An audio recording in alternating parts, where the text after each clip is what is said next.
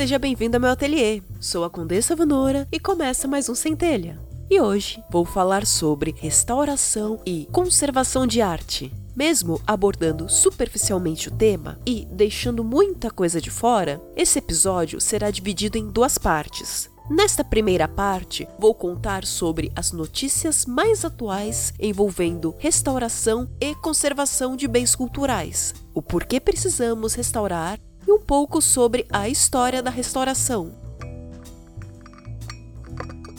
Minha vontade de falar sobre esse tema aflora toda vez que me lembro ou ouço alguma notícia sobre a Cecília Jiménez, uma senhora que, em respeito a todos os profissionais sérios que existem pelo mundo, preciso frisar que é uma restauradora amadora e artista robista. Apesar da internet ter decidido arbitrariamente que agora ela é uma artista profissional. Pô, cara, de novo! Nunca ouviu falar dela? Talvez as palavras Jesus de Rapina, Jesus Macaco, Etchemono, Jesus Batata ou A idosa que fez a pior restauração do mundo te refresque a memória.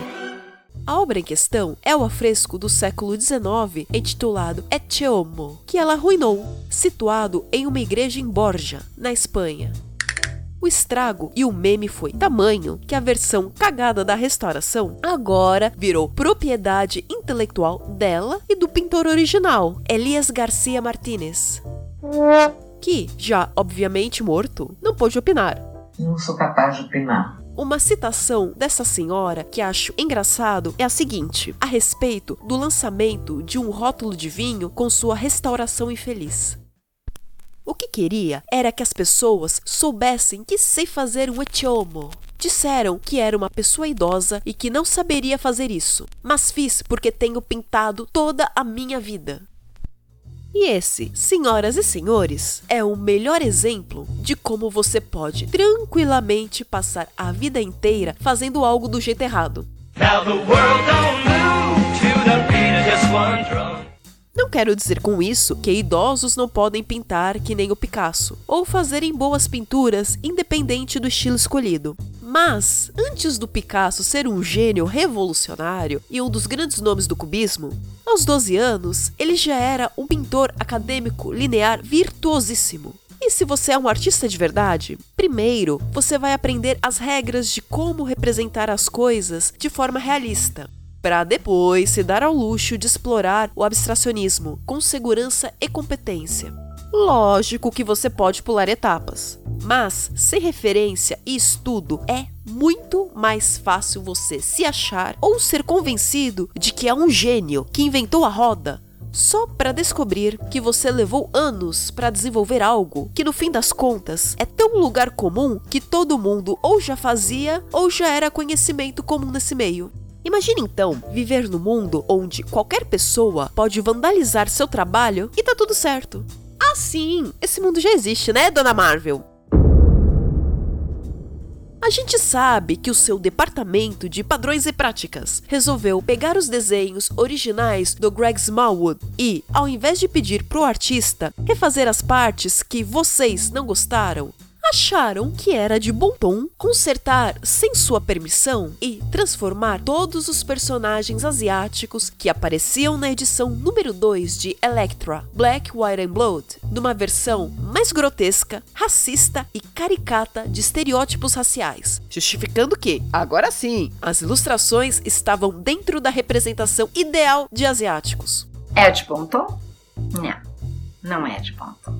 Lógico que só voltaram atrás quando a multidão enfurecida do Twitter reclamou, já que não tinha nada de errado com as ilustrações antes, e um total de zero asiáticos se sentiu ofendido com a arte original. Ao contrário da versão politicamente correta, que ofendeu e constrangeu muito mais gente, não só os asiáticos mandaram um desculpa pelo vacilo e prometeram que as próximas reimpressões vão estar com a arte original. Mas agora o estrago já foi feito. Oh, come on, man! Depois dos recadinhos, conto para vocês os meandros do mundo da restauração e a sua real importância histórica e cultural.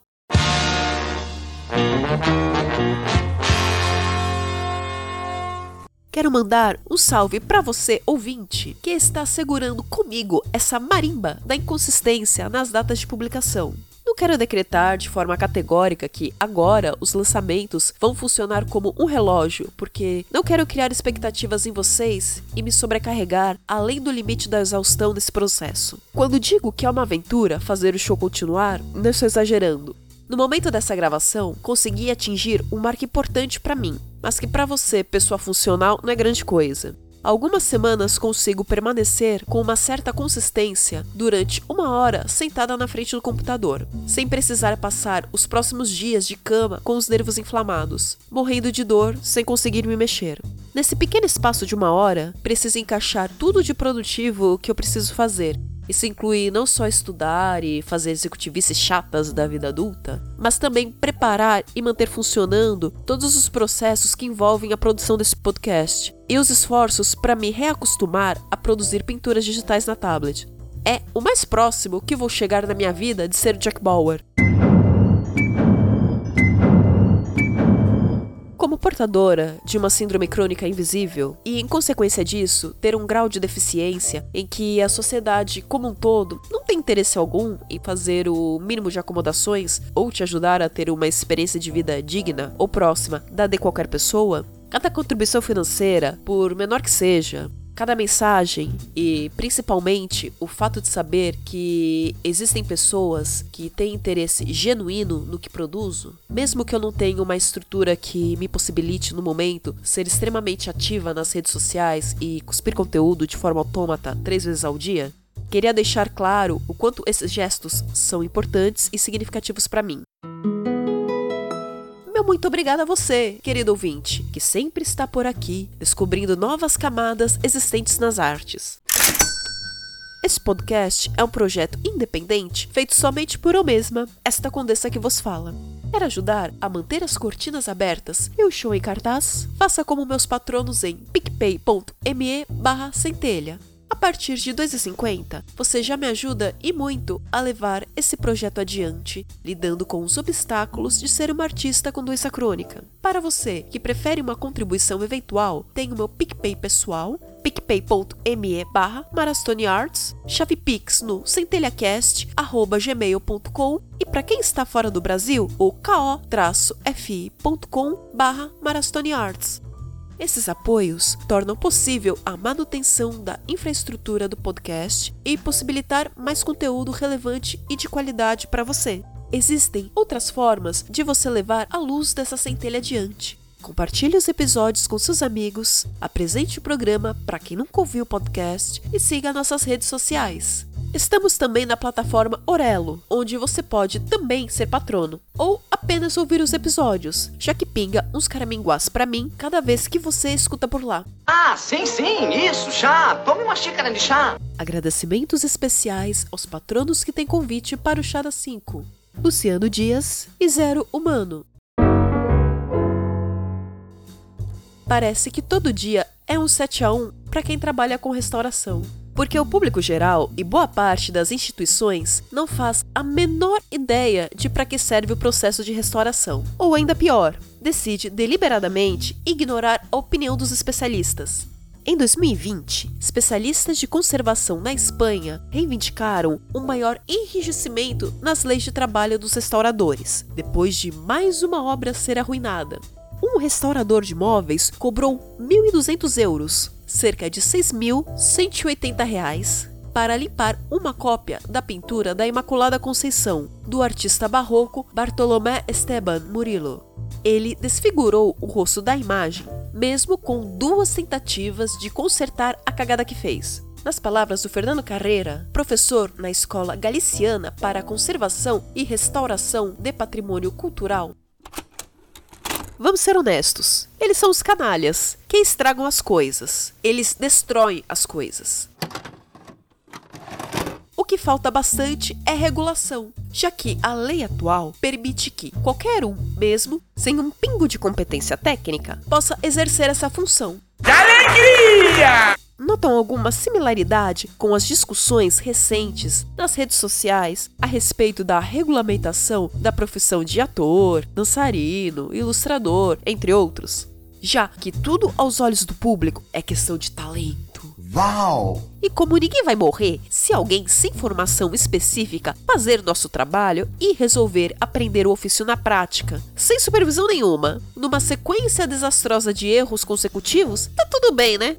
Afinal, é só inveja e mimimi da classe artística e dos profissionais que não têm tanto talento ou que não se esforçaram o suficiente como a estrela ou influencer do momento. Não tenho culpa se ela não tem um pai que oferece emprego pra ela! Caralho! Mas isso é uma discussão para outra hora. Geralmente, os setores de restauração não têm muito dinheiro sobrando e políticos não ligam muito para patrimônios culturais. Um exemplo desse problema estrutural é o Met Gala. O baile esquérrimo que nove entre cada dez celebridades querem ser convidadas. Poucas pessoas sabem, mas a origem deste evento de caridade do Museu de Arte Metropolitano de Nova York é porque, ao contrário de todos os outros departamentos desse museu, que tem financiamento privado, o Instituto de Figurinos não tem um pardal para dar água. Porra, doação ao caralho, porra. Não tem nem dinheiro para me comprar um jogo de videogame, moro? Então, para esse departamento inteiro não fechar, foi criado este baile, que é a única chance que eles têm no ano para levantar uma grana para continuar funcionando. Não coincidentemente, é o departamento onde há mais profissionais mulheres e que é visto como material histórico de menor importância, por preservar roupas e acessórios de diferentes épocas e ser visto como futilidade por ser algo ligado à moda e essas coisas de mulherzinha. Seguinte, E isso é um prato cheio para duas situações que ocorreram no Met Gala de 2022. A primeira foi envolvendo Kim Kardashian. I have the best advice for women in business. Get your fucking ass up and work. It seems like nobody wants to work these days. que é uma mulher riquíssima, que preza tanto pela conservação de suas bolsas de grife que as mantém no ambiente climatizado e que só podem ser manipuladas com luvas. A destruir de forma irreparável o icônico vestido nude com cristais da Marilyn Monroe. Aquele que ela usou uma única vez quando cantou Feliz Aniversário para o então presidente dos Estados Unidos, John F. Kennedy. Happy birthday, Mr. President. Happy birthday to you. De que forma ela destruiu? Bem, pisando na barra com salto, expondo ele à luz, sujando com maquiagem, suor e óleos corporais, o atrito do tecido do vestido com a anágua que estava usando numa tentativa vã de tornar mais fácil a impossível tarefa de entrar numa peça de roupa que não foi feita para você. Oh, well, uh, it, it may be a trifle snug today. You know how it is dancing all night. Fora que cada esforço para se enfiar num vestido que foi costurado no corpo de outra pessoa com medidas corporais muito menores e diferentes das suas, e que não deformou o corpo com dezenas de cirurgias plásticas a ponto de apagar suas características étnicas e criar um padrão vigente de beleza que é nocivo para qualquer pessoa jovem ou adulta que se sente pressionada a ter essa mesma estética para ser amada e tratada com dignidade. Cada esforço das três especialistas de conservação que aparecem no vídeo vestindo Kim, que utilizavam luvas de algodão que engancham em cada cristal, arrancando o bordado ou puxando o fio de um chifão que já não é mais produzido atualmente, ao invés de luvas de nitrato, para fazer o vestido passar pela bunda da mulher. Rasgava e esgarçava de forma audível todas as costuras. E para surpresa de zero pessoas, o vestido não serviu e nem fechou, mesmo com a dieta maluca, super restritiva que ela fez e com a redução gradativa nos últimos anos do tamanho do BBL, o Brazilian Butt Lift, que ela tem. Deram um jeito com dois lacinhos, um embaixo da bunda e outro nas costas, para tentar fechar o vestido. Para não mostrar quase que a totalidade da bunda exposta, ela se arrastou lentamente pelo carpete vermelho com um casaquinho de pele para esconder as costas e o quadril. Falo que ela se arrastou porque era impossível de dar um passo de tamanho normal num vestido onde o seu quadril e pernas não cabem. Toda essa brincadeira durou só dois minutos. Porque em seguida vestiu uma réplica que, essa sim, foi feita para servir nela. Só esqueceram que o conceito desse vestido da Marilyn era criar a ilusão de um corpo nu coberto de cristais. E por isso o tom de nude tem que ornar com a pele de quem veste. Parabéns aos estilistas e costureiros envolvidos, porque ficou ó uma merda. Preciso te contar também que esse vestido está em posse do museu, entre grandes aspas voadoras, Ripley's Believe or Not Museum, que fica em Orlando. E é aquela típica atração turística feita para arrancar grana de turista otário que abocanhou no lugar de museus respeitáveis o vestido da Marilyn num leilão em 2016 por 4,8 milhões de dólares ou cerca de 23,4 milhões de reais tornando-se um dos vestidos mais caros de toda a história. Porque, geralmente, os departamentos de figurinos dos museus não têm dinheiro sobrando em caixa para adquirir peças de valor histórico que aparecem à venda. Nesse mesmo Met Gala de sucesso, teve um outro babado que repercutiu muito pouco aqui no ocidente, que foi uma youtuber gringa, a Emma Chamberlain, que apareceu no carpete vermelho com nada mais, nada menos que uma gargantilha de diamantes Cartier. Tá. Foda-se! E qual o problema? Então, primeiro que essa gargantilha de diamantes foi restaurada que nem o nariz. Vários diamantes que estavam faltando nela foram substituídos por strass. Segundo, essa gargantilha, na verdade, é um pedaço de um colar gigantesco que era do Maharaja Sir Bhupinder Singh de Patiala.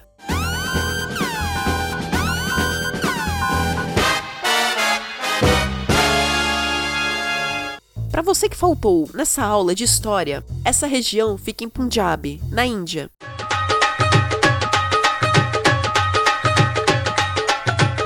E era um principado autogovernado dentro do Império Britânico na Índia. Esse colar é icônico porque é um colar cerimonial feito sob encomenda em 1928, ao redor de um dos sete maiores diamantes do mundo. Um diamante amarelo de 234,49 carats. A peça total tinha 2.930 diamantes num total de 1.000 carats e foi o maior colar já feito até hoje pela Cartier. A questão é que esse colar estava no Palácio Real e quando o Império Britânico retirou-se da Índia em 1948, esse colar misteriosamente sumiu do Tesouro Real de Patiala. Durante 32 anos, ninguém teve notícia dele. Até que em 1982, somente o diamante amarelo apareceu em um leilão na Sotheby's, em Genebra, na Suíça. E em 1998, a Cartier recuperou uma outra parte do colar numa loja de joias de segunda mão em Londres. Simplesmente não consigo entender como uma joalheria de luxo fundada em 1847 não tem como substituir os diamantes de uma peça que ela mesma fabricou, principalmente hoje em dia que temos tecnologia o suficiente para produzir pedras preciosas em laboratórios. Mas enfim, o que desceu torto para os sul-asiáticos e para os descendentes de indianos é a normalização de que tá tudo bem uma moça rica e branca estar usando um artefato histórico que foi roubado da Índia colonial, que possui um grande valor histórico e cultural e que não foi devolvido para os seus verdadeiros donos.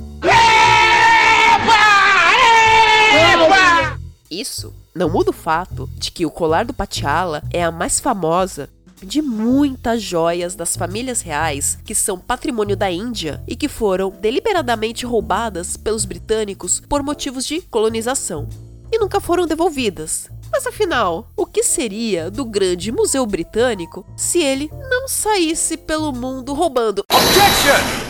Digo, preservando artefatos de arte de outros países. Mas polêmicas à parte, por que precisamos restaurar? Geralmente, as pinturas precisam de uma recalchutada no visual a cada geração. Conservação de outras coisas como vestuário, objetos, construções arquitetônicas, livros e assim por diante têm suas próprias especificidades. Neste episódio, estou focando mais na pintura por uma questão de objetividade. A função primordial do trabalho do restaurador é tornar as obras de arte que são famosas ou que têm um grande valor histórico acessíveis para as próximas gerações. E também fazer com que o lindo investimento das pessoas ricas continue valendo uma montanha de dinheiro que não desvaloriza nunca.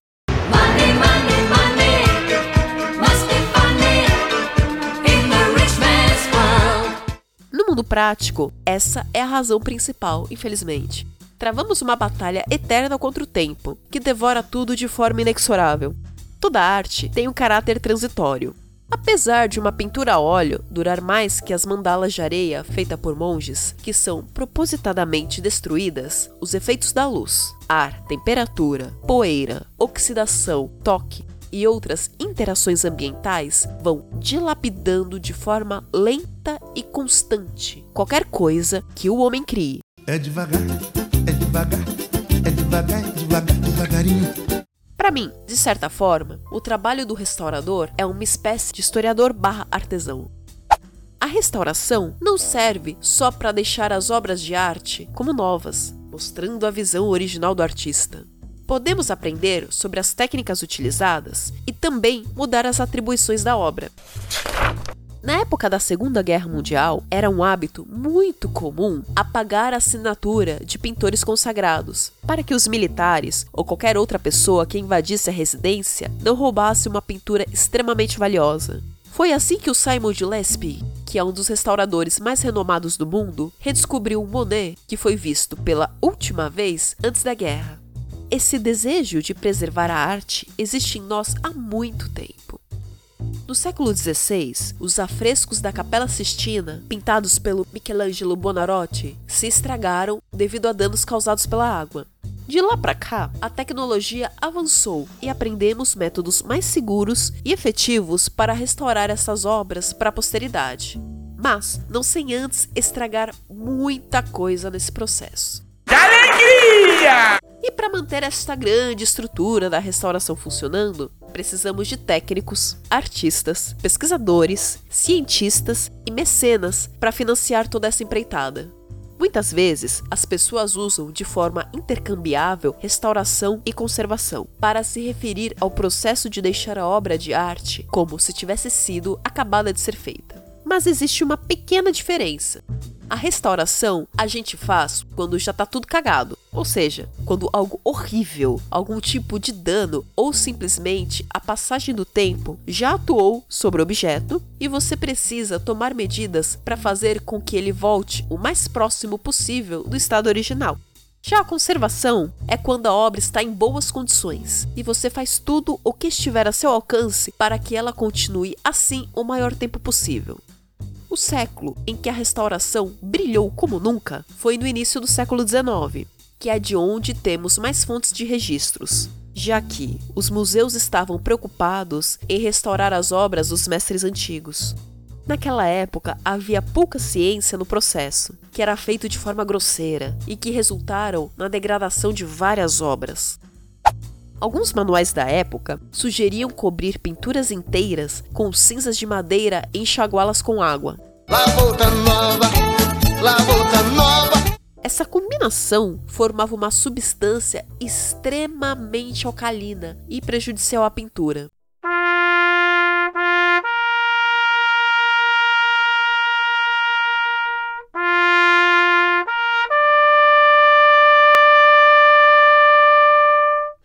O cenário começou a melhorar a partir do século XX, onde os cientistas começaram a participar desse esforço conjunto de preservação da arte. Entre 1925 e 1975, os museus criaram departamentos específicos para esse fim, e muitos laboratórios de análise e periódicos técnicos foram criados, o historiador e diretor do Fog Art Museum em Cambridge, Edward W. Forbes, foi responsável por incentivar o uso de raio-x para observar a composição interna de objetos de arte na primeira metade do século XX.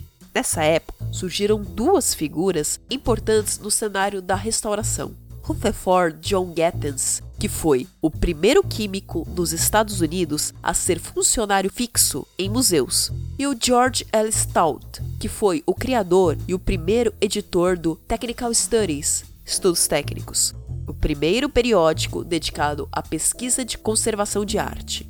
Juntos, eles escreveram o Painting Materials, a Short Encyclopedia, materiais de pintura, uma pequena enciclopédia. Uma fonte essencial para artistas e conservadores de arte, regularmente citado até hoje. E como faz para encontrar um restaurador para chamar de seu? Primeiro, você procura em instituições confiáveis, como museus. Mas não é garantia de que eles te passem uma lista de nomes. Puxa, puxa, que puxa! Sua segunda opção é entrar em contato com a Associação de Restauradores e Conservadores de Bens Culturais. A sede deles fica em Curitiba, no Paraná, e parece ser o órgão mais oficial que consegui encontrar em minhas pesquisas. Se houver alguma outra entidade que você conheça, me avise nos comentários. Para quem está acostumado com o cenário de trabalho formal, onde você vai para uma faculdade para aprender o seu ofício, o caminho pelo qual um restaurador surge pode parecer esquisito. Como não existe um curso oficial de restaurador em faculdade e pouquíssimos lugares para se aprender as técnicas, o jeito mais comum de você se tornar um restaurador é botando a mão na massa, ou seja, se tornando aprendiz de restauradores que já são consolidados no ramo. Mas isso não contradiz o que falei antes. Assistentes não começam a aprender o trabalho restaurando, sem supervisão alguma, obras de arte extremamente valiosas, só porque estão aprendendo na prática. A maioria dos restauradores sérios, que têm seus próprios estúdios hoje em dia, começaram assim. Por mais que você não seja um piloto de Fórmula Indy, a restauração é um ofício arriscado. Precisa ter muita paciência, porque cada restauração pode demorar meses. Você costuma ficar horas a fio com a cara colada a poucos centímetros de onde você está trabalhando. Ah, já te contei dos produtos químicos tóxicos? Atualmente, as tintas e solventes utilizados em pinturas profissionais continuam sendo caros, mas existem algumas opções mais caras ainda que são antialérgicas ou atóxicas. Mas quando você está restaurando, naturalmente o trabalho é feito com os materiais que eram usados na época, muitos deles tóxicos ou carcinogênicos. Existem cores hoje que não são mais produzidas por esse motivo, ou que foram substituídas por outros elementos químicos. Mas aqui vai um conselho da titia Vanora: sempre deixe seus materiais de arte longe de crianças, animais e pessoas imbecis. Lembrando que se você é aquele tipo de artista que tem mania de chupar as cerdas do pincel para eles ficarem com a ponta fina e pinchada, por favor, reconsidere. Por mais que você tenha lavado direitinho, ainda pode ter traços de tinta nas cerdas. Esse mau hábito é praticamente o roleplay do O Nome da Rosa, com mais passos e menos monges.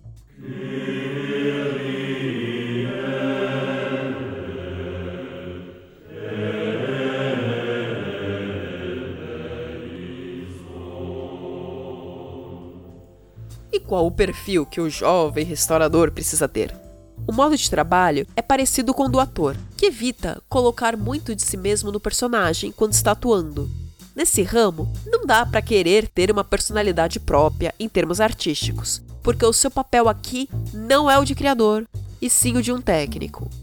É similar ao cargo de assistente de arte finalista nas editoras e estúdios de quadrinhos aqui do Brasil. A diferença é que, como arte finalista, você vai retocar os quadrinhos vindos de outras partes do mundo no Photoshop, com o bônus de ter que trabalhar rápido, ser tão ou mais cobrado quanto o desenhista que criou a obra original, mas ganhando bem menos. O restaurador precisa ser competente o suficiente para retraçar ou reconstruir a obra como ela era, refreando suas tendências de colocar personalidade demais na restauração. Se você e sua personalidade exuberante precisam brilhar, esse trabalho não é para você. Oh, come on, man. Os inimigos dos restauradores não são apenas o tempo e pessoas em geral, mas o clima e até mesmo o próprio material onde a obra de arte foi feita. Painéis de madeira pintados, por exemplo, sofrem muito quando são transportados de um país ao outro, por causa da característica viva da madeira, que se expande e contrai, podendo facilmente estilhaçar se sofrer uma mudança brusca de temperatura e umidade com a qual estavam acostumadas no seu local de origem. As telas também ficam frouxas com o passar do tempo e precisam ser periodicamente desmontadas e reforradas, onde a tela antiga fica presa na tela nova. Essa ancoragem precisa ser feita para impedir que a tinta caia do tecido. Por essa característica de tentativa e erro para se descobrir como conservar as obras de arte, muitos erros foram feitos. Um deles era a prática de passar a ferro a tela antiga em uma nova. Isso achatava todo o impasto, que são os sulcos característicos da sobreposição das camadas de tinta, e resultava em uma pintura que é chamada de esfolada. Isso é um grande problema para a pintura a óleo, que é a mídia mais usada nos quadros que vemos em museus, porque a tinta óleo é como se fosse o glacê dos bolos confeitados. A sobreposição dessas camadas de tinta criam diferenças de altura na superfície da tela e possibilitam a diferenciação das várias abordagens técnicas utilizadas pelos mestres antigos ao longo dos séculos. O verniz, que é aquela camada brilhante que é aplicada pelos restauradores no final da pintura para protegê-la de estragos e utilizadas pelos pintores como uma espécie de esmalte, costuma descolorir ao longo do tempo e ficar amarronzado num espaço de 30 anos. A restauração geralmente começa pela remoção desse verniz descolorido com um solvente como acetato misturado com água rasa. Mas nem sempre tirar o verniz resolve tudo. Alguns pintores utilizam esse tipo de reação como um feature na sua pintura e não um bug. It's a feature, not a bug. Outros pintores já são mais precavidos e colocam lá na ficha técnica, que costuma ficar atrás do quadro, indicações se querem ou não e que tipo de verniz seja utilizado na restauração de suas obras. Uma curiosidade sobre a conservação de figurinos. No caso de kimonos de seda, esses que custam o preço de um carro e são utilizados em shows de teatro kabuki ou urikubuyo. Essas gracinhas não podem ser lavadas na máquina de lavar comum. Precisa ser uma lavagem a seco, muito específica, que não é barata e que você só vai achar no Japão e Okinawa. Se você não tem acesso a essas opções, o jeito é deixar o kimono tomando ar depois do show para evaporar o suor e algum eventual odor. E caso tenha marcas da maquiagem cênica que os atores e dançarinos usam, que tenha sido transferida por o tecido, a gente usa nossa velha amiga benzina para remover os resíduos. Outra curiosidade: todos os cinturões e bustiers bordados que são utilizados na dança oriental não podem ser lavados, porque isso estraga o bordado e principalmente as lantejoulas, que, se você não sabia, fique sabendo que elas são impressas com tinta. A gente também deixa esse tipo de acessório tomando ar e respirando depois dos shows para remover suor e odores.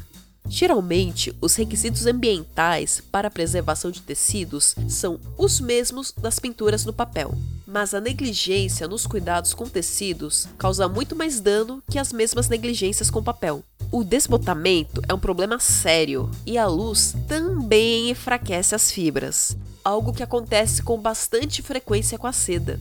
Poluição do ar é um grande problema, assim como a sujeira transportada pelo ar que gera a necessidade de lavagem, o que deve se evitar ao máximo.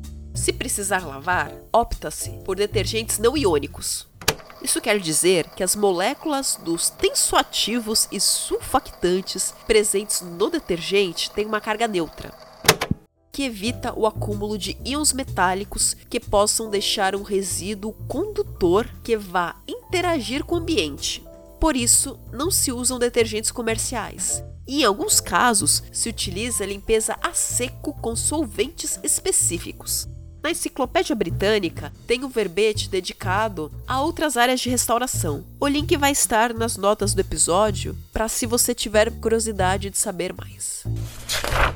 Se a restauração antiga foi bem feita, eles deixam como está. Mas geralmente o ego fala mais alto e os restauradores refazem o trabalho utilizando suas técnicas e com os materiais que existem hoje. Os testes técnicos de análise de pigmentos estabelecem se a tinta usada nessa pintura é da era em que foi produzida para detectar possíveis falsificações. A postura em relação às restaurações muda dependendo do país. Na Galeria Nacional em Londres, as pinturas são limpas de forma vigorosa, ainda operando na fórmula criada pelo professor Huherman nos anos 1950, deixando-as com a aparência de novas e cores brilhantes. No Kunsthistorische, em Viena, ou no Musée des Beaux-Arts, em Bruxelas, eles evitam perturbar o verniz descolorido, deixando suas pinturas com o sentimento de serem mais antigas e misteriosas. As pinturas que vendem melhor em leilões são aquelas que não foram tocadas por algum tempo e que são chamadas de Country House Condition ou estado de casa de campo. Isso dá a impressão ao comprador de que pode existir uma limpeza na pintura e que isso vai melhorar sua aparência e valor depois de ter sido adquirida. Os restauradores usam uma mistura de café com marrom de Van Dyck num verniz moderno para simular esse efeito artificialmente.